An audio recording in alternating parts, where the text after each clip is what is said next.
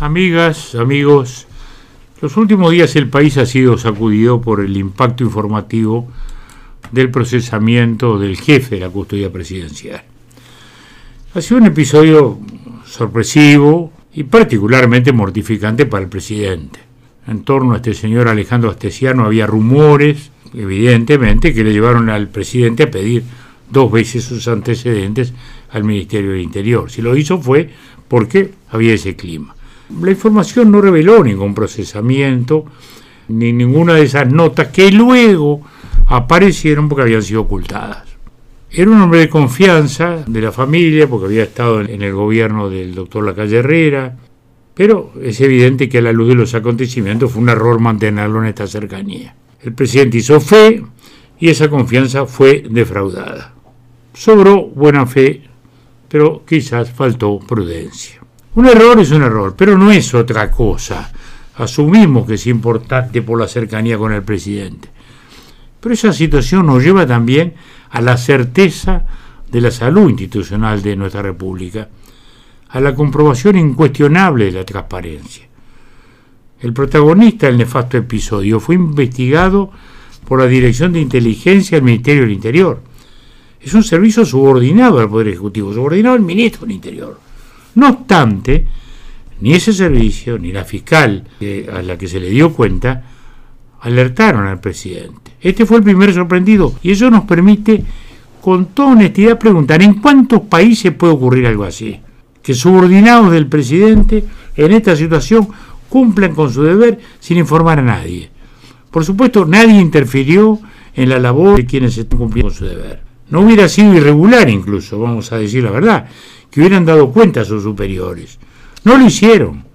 Y esa independencia funcional honra a la policía y honra al Estado de Derecho uruguayo. El episodio ha adquirido particular resonancia por vincularse con el otorgamiento de pasaportes basados en documentos falsos, vinculados además a ciudadanos rusos. Desgraciadamente, algunos legisladores del Frente han intentado afectar el prestigio sólido de nuestro país, hablando hacia el exterior, tratando de llegar hacia afuera y hablando de los graves daños a nuestra reputación. No es nuevo esto en el frente. En los últimos meses se han dedicado en episodios diversos a tratar de herir al país, abusando de la ignorancia que de nuestra realidad suele haber en el periodismo internacional y también en algunos organismos internacionales. Es muy triste comprobar este empeño en dañar. Lo hemos visto en recientes episodios. Por ejemplo, cuando la elección del Instituto de Humanos, estaba el Parlamento sesionando y estaba mandando la Comisión de Derechos Humanos de la OEA, que no tiene ninguna autoridad para intervenir e interferir en una elección soberana del máximo órgano por el país. El prestigio nacional todos lo debemos cuidar, nos sirve a todos. Los debates internos, los cuestionamientos son propios de la vida política, pero esa insistencia en trasladar al exterior presuntas situaciones de inexistentes riesgos institucionales, nos merecen la mayor condenación. Y no quiero usar epítetos maduros. En cuanto al señor presidente y su custodia, pensamos que es algo imprescindible que funcione con eficacia. Hablo desde la experiencia.